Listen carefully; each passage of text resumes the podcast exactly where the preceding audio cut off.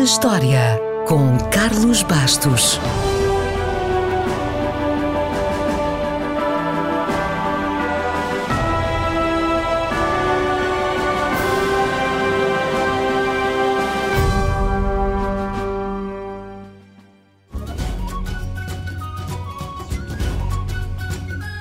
Foi a 9 de abril de 2012 que Nova York coroou um novo rei. Dito de outra maneira, foi em 2012 que o Rei Leão destornou o fantasma da ópera e se tornou o espetáculo da Broadway com o maior lucro de bilheteira de todos os tempos.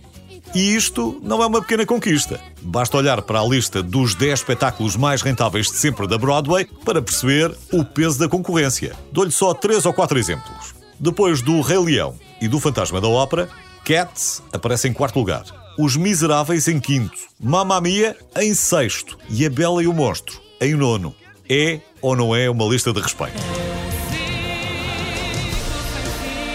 Hoje, o Rei Leão é universalmente conhecido e nem sequer conseguimos imaginar outro título. Mas sabia que o filme esteve para chamar-se O Rei da Selva?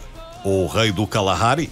Aliás, a princípio, ninguém contava com o sucesso que viria a ter este filme, porque quem ficou a tomar conta do projeto foi a equipa B.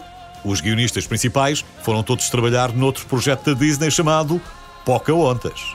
No entanto, a equipa que ficou abraçou o filme com todas as forças, tiveram animais no estúdio, escreveram pela primeira vez um guião completamente original para um filme da Disney e até viajaram para a África para se inspirarem.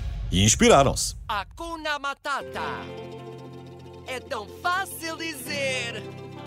A Hakuna Matata, que não era para aparecer no filme, tornou-se num grande sucesso e tudo por causa de uma frase em Swahili que a equipa estava sempre a ouvir e que se traduz livremente por eh, está-se bem.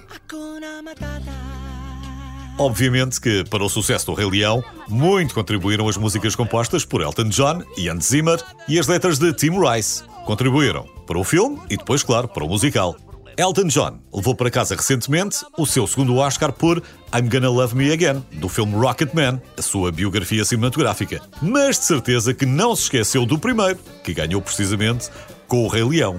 Em 1994, a Disney candidatou-se com Circle of Life, Hakuna Matata e Can You Feel the Love Tonight. Claro que só uma, eventualmente, poderia ganhar. E ganhou mesmo. São tantas coisas a dizer, mas como hei de explicar o que me aconteceu? Não vou contar. Se não vais me deixar. De acordo com os produtores, Tim Rice escreveu 15 letras diferentes para Can You Feel the Love Tonight. Curiosamente, a versão da música que aparece no fim do filme foi a primeira versão que ele escreveu. Há coisas assim. Às vezes, acertamos logo à primeira. Esta noite o amor chegou, chegou para